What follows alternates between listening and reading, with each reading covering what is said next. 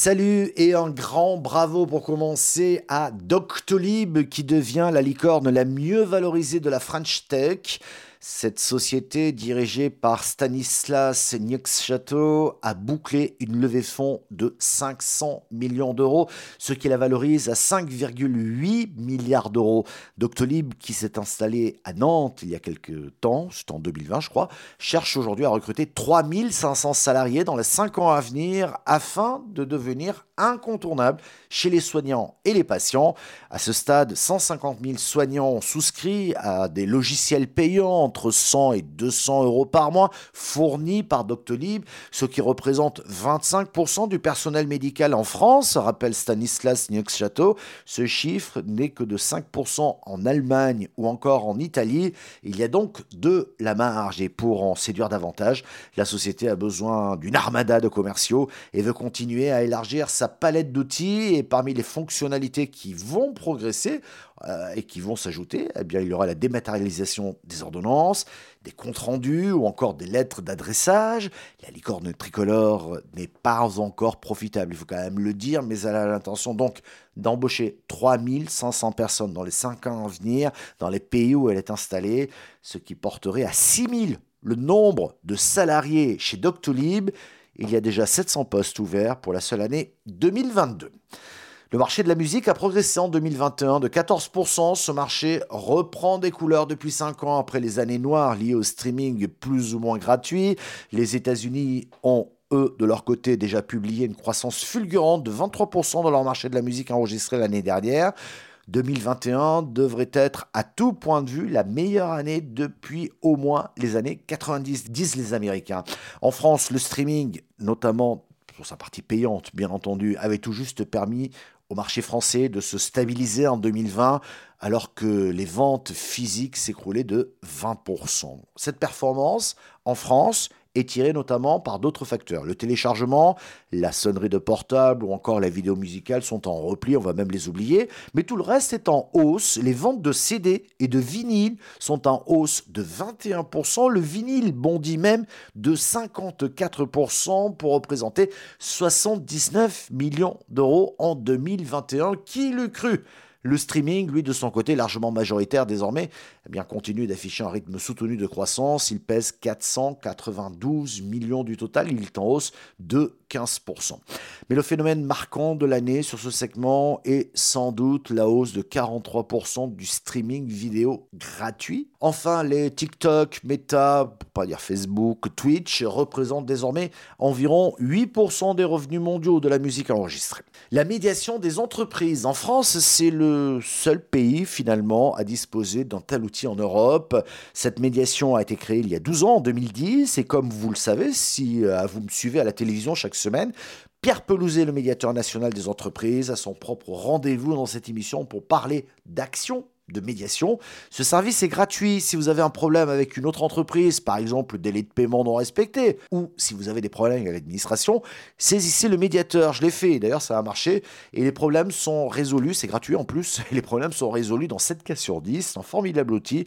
D'ailleurs, tout de suite, vous allez écouter un cas concret de médiation avec Pierre Pelouzet, plus quelques reportages sur nos territoires, et ça, c'est cadeau. Et c'est l'heure de notre rendez-vous avec le médiateur des entreprises, Pierre Pelouzet, bonjour. Bonjour Michel Picot. Une histoire internationale cette semaine entre un grand groupe français implanté également en Chine et qui propose à son fournisseur, une ETI française, de localiser également en Chine une partie de son activité. Mais l'histoire devient très vite complexe, ça se passe mal, mais ça finit bien. Racontez-nous Pierre. Oui, effectivement, ça commence bien. Un grand groupe qui, part s'implanter ou qui a une filiale en, Chine et qui propose à une ETI française de l'accompagner, de venir créer une filiale elle aussi en Chine. Et donc, au départ, tout se passe bien. L'ETI fournisseur euh, travaille en Chine avec le grand groupe. Et puis, on voit qu'il y a de moins en moins de commandes, il y a de moins en moins de choses qui passent. Et comme euh, pour cette filiale, le grand groupe représente 100% du chiffre d'affaires, évidemment, ça met en difficulté la, filiale locale de l'ETI.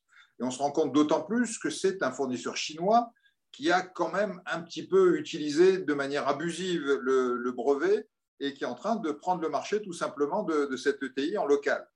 Euh, pendant deux ans, euh, ça, se tend, le grand groupe fait la sourde oreille, finalement le TI nous saisit, on, commence une médiation et on, comprend assez vite que, bah oui, il y a des incompréhensions, il y a des difficultés, il y a peut-être des choses un peu limites aussi qui sont passées, mais surtout qu'on a besoin de dialogue et que le grand groupe ne peut pas, après avoir amené cette ETI en Chine, entre guillemets, la laisser tomber au profit d'un local qui aurait utilisé le, le, brevet.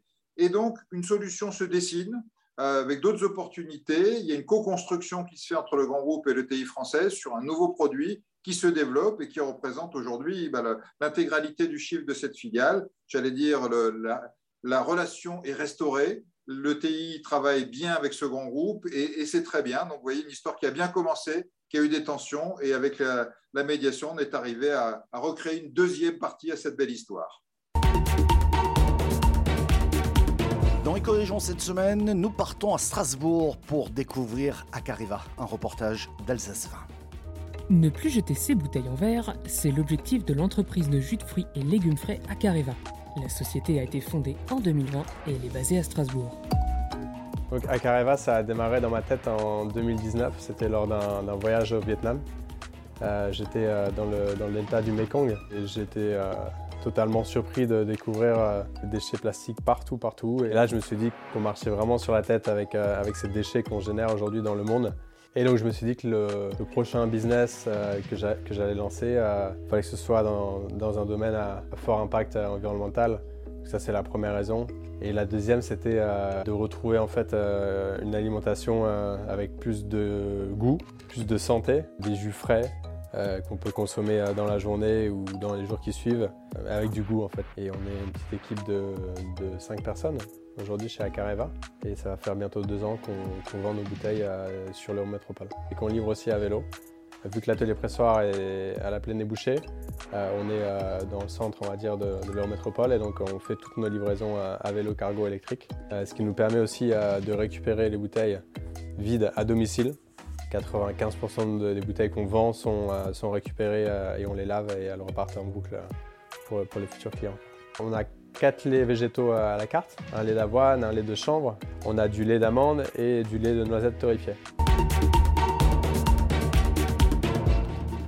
Le portrait de l'entrepreneur de la semaine accompagné par le réseau BGE nous conduit au Mans cette semaine. Nous partons à la rencontre de Mathilde et Émeric Marcia qui ont lancé leur propre boutique qui s'appelle Anagramme Épicerie. C'est parti. Donc Anagramme, c'est une, épicerie euh, éco-responsable. Les valeurs d'Anagramme, euh, c'est euh, le local, le vrac, le bio. C'est vraiment ces, trois choses-là sur lesquelles on, insiste au maximum.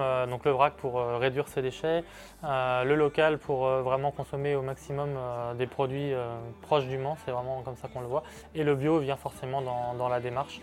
Euh, de, consommer sainement en fait, euh, vraiment sur le côté santé. Là on travaille aujourd'hui avec une centaine de fournisseurs euh, dont une grosse moitié de, producteurs locaux. et puis on a également, on travaille avec trois grossistes pour tout ce qu'on ne trouve pas justement dans la région, dans le département ou dans la région. On ne s'attendait pas à voir autant de monde franchir cette porte. Un an après l'ouverture, on peut dire qu'on a passé une, belle année parce que ça nous a permis de, d'embaucher Éléonore euh, qui travaille avec nous en 35, en 35 heures.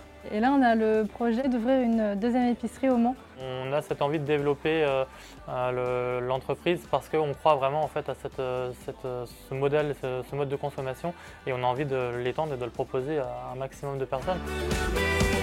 On a une vie qui nous plaît, on a un peu une vie à 100 à l'heure, on est souvent, souvent pressé, mais mais ouais, non, on est bien, on a réussi à trouver un bon équilibre. Et on fait ce qu'on aime et ce qui nous anime. Et je crois que c'est ça le plus, euh, le plus épanouissant en fait dans, dans un métier. Et ouais, on aime ce qu'on fait.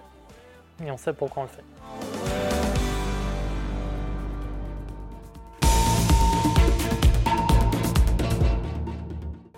Merci de votre fidélité. Allez, on revient demain.